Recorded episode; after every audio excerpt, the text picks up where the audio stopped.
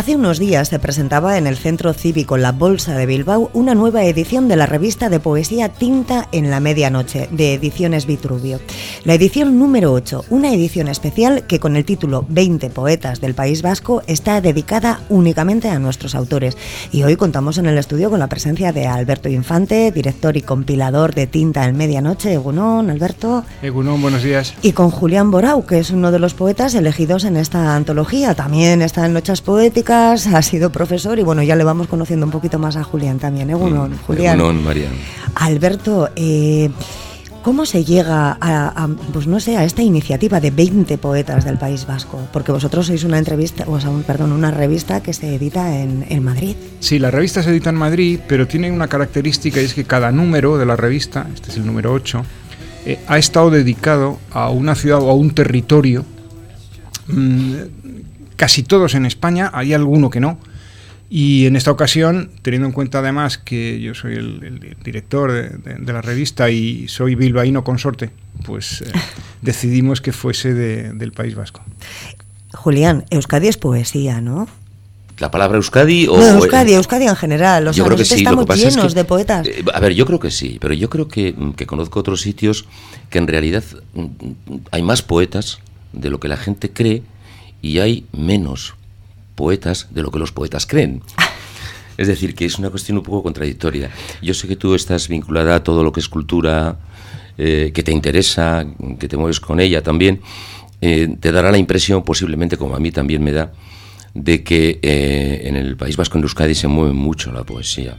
Pero luego he sido consciente de que, de que es algo que lo creemos cuando estamos dentro, como pasa en todos los en, todo, en todos los ámbitos. ¿eh? Sí, se llama el mundo del ego, que suele eh, sobrevolar todas las... Bueno, eso por un lado, bueno, eso sí es otro aspecto. Yo no ese es el, exclusivamente al que me refería, que también, ¿eh? sino el, el, hecho de que yo que sé, pues un coleccionista de sellos se cree que un montón de gente colecciona sellos, aunque ahora, ahora ya no, no creo que haya muchos. alguien que se dedica, yo que sé, al, al cine, cree que a todo el mundo le interesa el cine. Eh, es decir, que mm, cuando estás metida, metido dentro de un medio, ¿eh? Eh, lo amplificas. Sí, pero bueno, a ver, yo me refería a lo siguiente. No hace falta tener no sé, un epígrafe, soy poeta. Por ejemplo, en el caso de Alberto Infante, él es especialista en salud pública, gestión sanitaria, ha trabajado pues para la OMS, ha sido profesor emérito o es profesor emérito, discúlpame, de la Escuela Nacional de Sanidad. O sea, tu trayectoria ha sido otra y sin embargo en este momento eres el director y compilador de la revista Tinta en Medianoche, una revista de poesía. Entonces, eh, el hecho de, ser poeta puede estar combinado perfectamente con otros aspectos de la vida y de repente te das cuenta de que tu vecino, que era, pues no sé, eh, músico en la banda de música municipal, además es poeta. Es verdad que en los últimos tiempos, yo diría que en los últimos 20 o 30 años, el, número de gente que, además de su profesión, su trabajo habitual con el que, por emplear una expresión coloquial, eh, se gana las habichuelas, mm, desarrolla algún tipo de actividad creativa ha aumentado. Y eso es una muy buena señal. Yo diría que eh, hay cantidad de gente, sobre todo mm, cantidad de gente joven y no tan joven, que empieza a, a tener actividades, pintura, acuarela, literatura, teatro, etcétera, eh, cuando ya llega la edad adulta o incluso en, la jubilación. Y eso es muy bueno porque eso llena la vida, eso da sentido a la vida y permite además establecer un tipo de relaciones con otras personas que de otro modo hubieran sido imposibles. Julián, ¿qué se siente al haber sido uno de esos 20 poetas vascos elegidos? Eh, evidentemente, pues, bueno, alegría, ¿no? sí. Eh, a ver, no hay un sentimiento contradictorio. Es decir, por un lado estás contento, pero por otro lado mm, sientes un cierto, mm, como, no sé cómo, cómo, decírtelo, un cierto sentimiento de culpabilidad por, por ser tú y, otra gente que tú sabes que es buena, incluso que crees que es mejor que tú, no está. Pero ya sé que es inevitable, cuidado, no es una crítica, ¿eh? Es una sensación personal, no es una crítica a la edición. Evidentemente estoy agradecido y estoy contento de formar parte de esta antología. Se han presentado muchos, muchas poesías, muchos poetas. Bueno, aquí nosotros elegimos. Ah, elegís vosotros. nosotros elegimos. Y asumimos el riesgo, que es un reto también, porque claro, incluir significa al mismo tiempo excluir. No están todos los que son. Sí que creemos que los que son, que los que están son. Es decir, hemos primado la calidad, hemos procurado una mezcla entre hombres y mujeres, gente mayor y gente más joven, de los tres territorios, em, y más conocidos y menos conocidos, que es lo que le da riqueza a una revista, la variedad, ¿no? Eh, lleváis desde el 2017 editando esta revista, pero es que es una revista que ya en los tiempos que corren es muy especial, porque solamente se puede localizar en papel. O sea, no, no es como otras revistas que pues entras en la página web y te la descargas o haces. Esta solamente es única, exclusivamente en papel y tiene formato de libro. A mí me parece un libro. Tiene un formato especial, es como un libro paisano. Tiene una foto muy bonita en portada del, peine de los vientos al anochecer. Tiene una foto por cada territorio en el interior.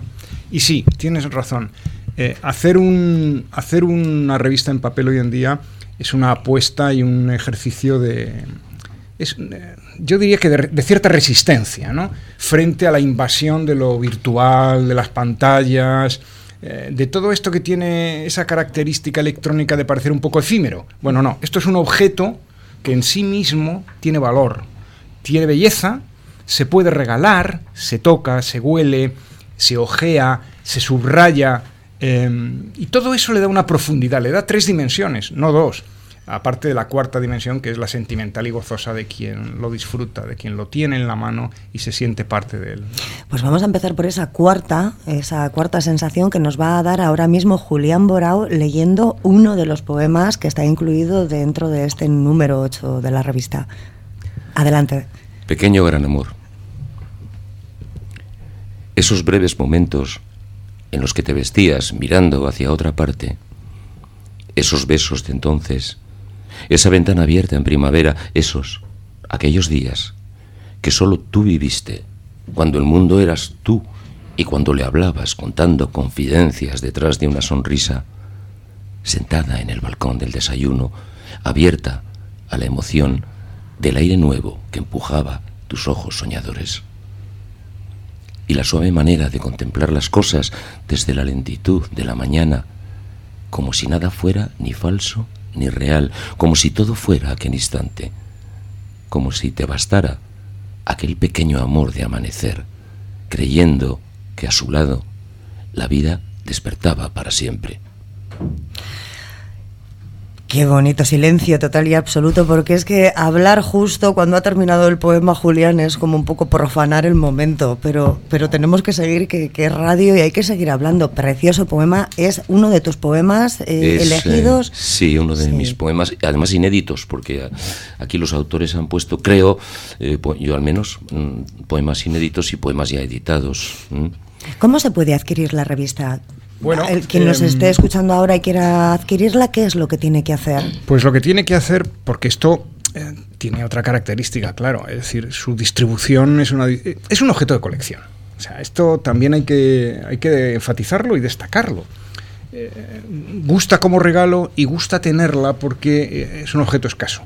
Pero una forma de, de tenerlo es pura y simplemente eh, hacerlo a través de una página electrónica de Ediciones Vitruvio que se llama Nuevo Ateneo Online, así mm. tal como suena. Nuevo Ateneo Online. con las dos OEs. Tú lo tecleas y, y ahí entras.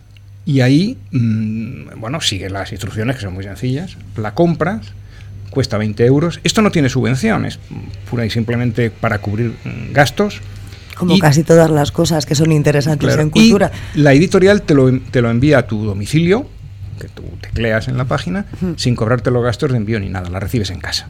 Y yo animaría a quien nos esté oyendo y le gusten estas cosas, incluso ahora, para hacer regalos de Navidad, es un momento, es un regalo selecto, no muy caro, em, y que deja muy bien a quien lo hace y muy bien a quien lo recibe.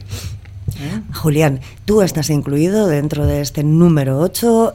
¿Quiénes más están? Compañeros tuyos, supongo poetas, Blanca Sarasúa, que más estaba hablando de ella. Sí, sí. Eh, a ver, eh, somos eh, poetas de Vizcaya, poetas de Guipúzcoa y poetas de, de Álava. Entre los poetas de Vizcaya, efectivamente hay amigos y amigas, están Blanca Sarasúa, que es una de las grandes poetas que tenemos, eh, que tenemos aquí, no, no solamente aquí, eh, sino que eh, rebasa el ámbito incluso de la comunidad autónoma. Eh, tenemos también a un joven como Antoni Mendía, eh, un poeta que yo lo vaticino que seguramente será más conocido en el futuro. Le leo, le leo. Veintitantos años, sí. Luego está Mirena Gurmeave, que Mirena Gurmeave además ha sido premio nacional de poesía, es decir, que, que, ya es una poeta de, de, digamos, de prestigio, de renombre. Está Roberto López, que es otro de los poetas eh, eh, vizcaínos, y, estoy, yo, es decir, de Vizcaya. Luego, de, si citaría las otras provincias, pues estarían eh, Ángela Serna, una gran agitadora cultural en Álava, ex profesora universitaria de francés, además, Pilar Corcuera, Ángela Mayén, Ichia Recalde, Adolfo Vargas y por parte de guipuzcoana, eh, Luisa Echenique, Felipe Juaristi, Juan Alberto Vich, Juan Manuel Uría, Elizabeth Tolarechipi, y Carmelo Iribarren. Yo creo que este último es más conocido, eh, sobre todo por los jóvenes. Sí, sí, que suenen, que suenen los nombres de jóvenes y, y, de todo. Y, y luego hay que decir, efectivamente, que hay poemas, eh, aquí no es una antología bilingüe, pero hay poemas en euskera y poemas en castellano. ¿eh? se nos ha olvidado decir efectivamente eso, que bueno, no, lo, hemos comentado, lo hemos dicho que el Madrid se va a leer en euskera. Se va a leer en euskera. sí, claro, claro, claro, claro. Eh, yo creo que lo que hay que darle a los poetas es la posibilidad de expresarse en las lenguas que consideren más adecuadas a su quehacer poético. Esto, es todo. Alberto, acaba de leernos ahora mismo Julián Borau, uno de sus poemas, pero también nos encantaría que, que declamases, Alberto Infante, que le declamases tú otro, para ir haciendo boca, para ver qué nos vamos a encontrar, porque probablemente ahora mismo, cuando termine la entrevista, nos metamos en internet, en vuestra página web y pidamos el libro. Entonces... Mm, repito, Nuevo Ateneo Online, teclen ahí. Bueno, yo voy a leer un poema de Blanca Sarasua. Es un poema que lleva por título Envíame una carta. Dice así. Envíame una carta, aunque se pierda. Envíame unas velas encendidas. No sé, un monte, por ejemplo, que mire desde arriba. Envíame sonatas, pergaminos, capiteles corintios que apuntalen esta luz de la tarde que resbala. Algo de Brahms, el mar y su epicentro. Bandera sin mancharse de colores que se puedan pintar como se quiera. Y sobre todo, aire, sin cauces, aire suelto. De momento, la carta, aunque se pierda. Precioso, precioso, grande, grande Blanca. Pues esos son dos ejemplos de lo que nos podemos encontrar en este número 8 de Tinta en Medianoche. 20 autores vascos, 20 poetas vascos. Eh, ¿Algo más eh, estas navidades? Eh, ¿Algún acontecimiento, alguna presentación, Julián, siempre que andáis con noches poéticas por ahí preparando, que tengamos que destacar? Bueno, te lo agradezco. Realmente aquí venía solamente a acompañar Aquí aprovechamos para todo. Pero ya que hay un momento de publicidad, lo, aprovecho. Sí, el día, el próximo día 13 de diciembre eh, tendremos la última velada del año, que no de la temporada de Noches Poéticas. Posiblemente hablaremos también, como ya lo, eh, lo anunció Alberto en la anterior, en el espacio Da Vinci de Bilbao, muy cerca de Jardines de Albia. Eh, con la presencia de tres poetas que vendrán desde, desde Mallorca. Eh, uno de ellos nos presentará su último libro, es un gran poeta, Luis Oroz, que recita de una manera magnífica. Eh, Felicidad González y Germán Terrón. Tendremos una, una cantautora magnífica también, Amaya Santa María, y yo creo que quien la vea eh, eh, se va a emocionar, le va a gustar mucho. Y luego, pues eso, el cadáver esqueleto que hacemos habitualmente, que es un poema conjunto de todo el pueblo. La última vez 50 personas participaron y quedó, ¿eh? sí, quedó un poemazo. Sobre, Hay que comentar que el cadáver esqueleto es de, Julio, uno de nuestros. Eh, Julio está la noche de los miércoles de 6 de la mañana, de, perdón, de 12 y media de la noche a 6 de la mañana con música y poesía aquí en Porto Radio, o sea que le escuchamos todas las semanas. Y hace también el cadáver esqueleto. Sí, y ya sabréis que tenemos además un libro editado eh, hace unos años donde se recogen todos los cadáveres esqueletos desde el principio de Noches Poéticas. Explica, explica un poco qué es eso del cadáver esqueleto, Julio. En realidad lo la idea fue de Julio, además, precisamente, llamarlo esqueleto. Nuestra idea era llamarlo cadáver exquisito a modo de surrealistas, ¿no? A modo que hacían lo que hacían surrealistas. No es exactamente lo que hacían ellos, porque esto evolucionó.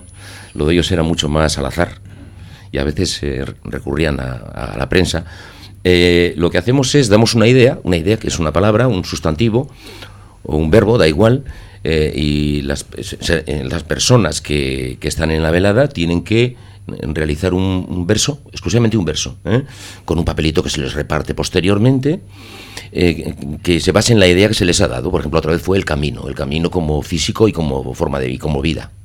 ¿Mm? Eh, pues bueno. Eh, y, bueno, pues nada más. Y luego de todo lo que, lo que hace cada uno se elabora un poema eh, con, su, lo que, con lo que han escrito. Pues mira, empezamos, si queremos, que no somos grandes, grandísimos poetas, vamos a empezar por el cadáver esqueleto y luego a ver si en, en el número 855 de, de la revista Tinta al Medianoche, porque llegaréis muy lejos, seguro, seguro, seguro, Alberto, pues nos pueden incluir a nosotros también en el siguiente 20 poetas del País Vasco. Vamos a empezar a entrenar desde el cadáver esqueleto, que es muy fácil hacer poesía, disfrutar de poesía y lógicamente ya el sumum de los sumunes, adquirir ya no solamente para las navidades, ¿eh? sino para cualquier momento una edición especial como esta, revista Tinta, en la, en, la medianoche, 20 eh, poetas en el País Vasco. Muchísimas gracias, Alberto Infante, Julián Borao, por haber venido a, los estudios de Portu Radio a presentarnos este número 8 de la revista y esperemos que no sea la, última vez que os veamos por aquí. Estáis invitados, esta es vuestra casa. Muchas gracias a vosotros. Muchas gracias, María. Ha sido un placer.